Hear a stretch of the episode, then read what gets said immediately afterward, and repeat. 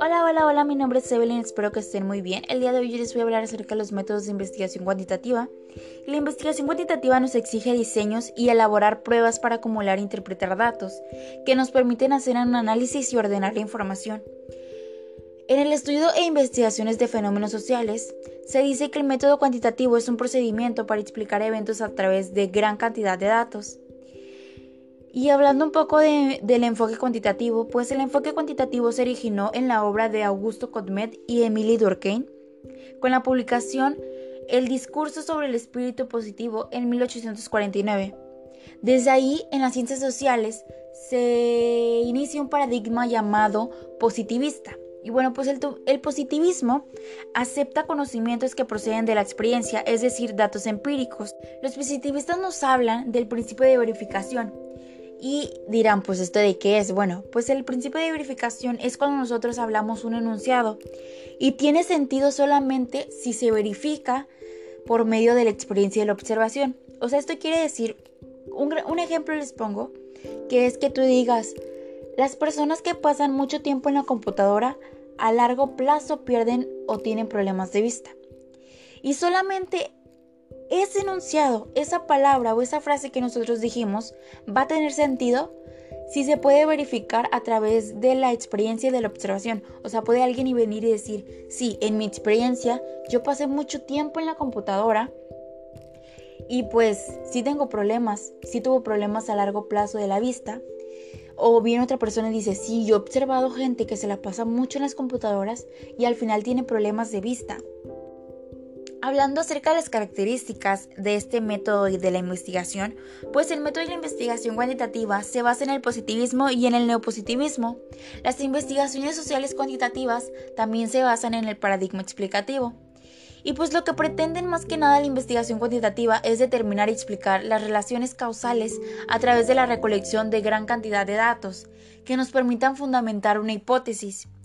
Y hablando de la recolección de datos, pues nosotros vamos a recolectar datos a través de encuestas y de sondeos a un universo o a una muestra.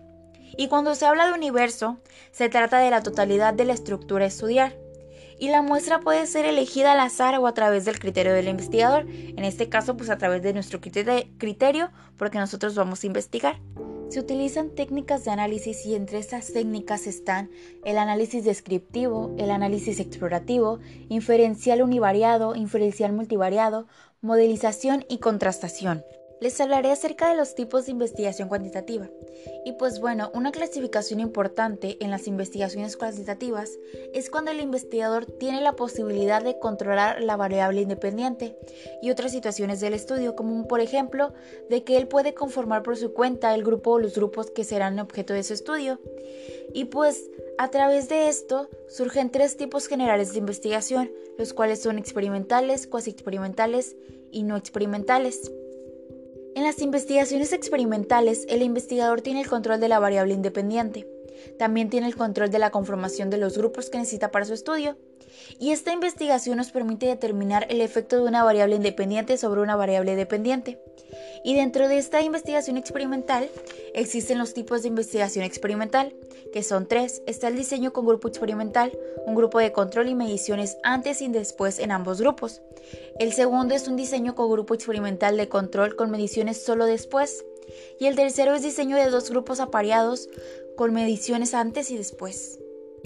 Las investigaciones cuasi experimentales se los denomina así porque estas investigaciones llevan a cabo sus experimentos con grupos que no son formados mediante el azar, sino que estos grupos pues no tienen la posibilidad de seguir ese control. Entonces sí pueden seguir realizando sus experimentos y estos pueden tener validez interna y externa.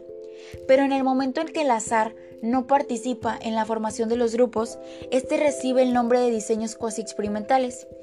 Y dentro de la investigación cuasi experimental entran dos tipos de investigación, que está el diseño con un grupo de control no equivalente y diseño de series cronológicas. También está la investigación no experimental. Eh, en esta está la encuesta social y en la encuesta social está la encuesta seccional y la encuesta longitudinal y está el estudio de casos. Espero que esta información te haya servido a entender mejor el tema. Gracias por escucharme.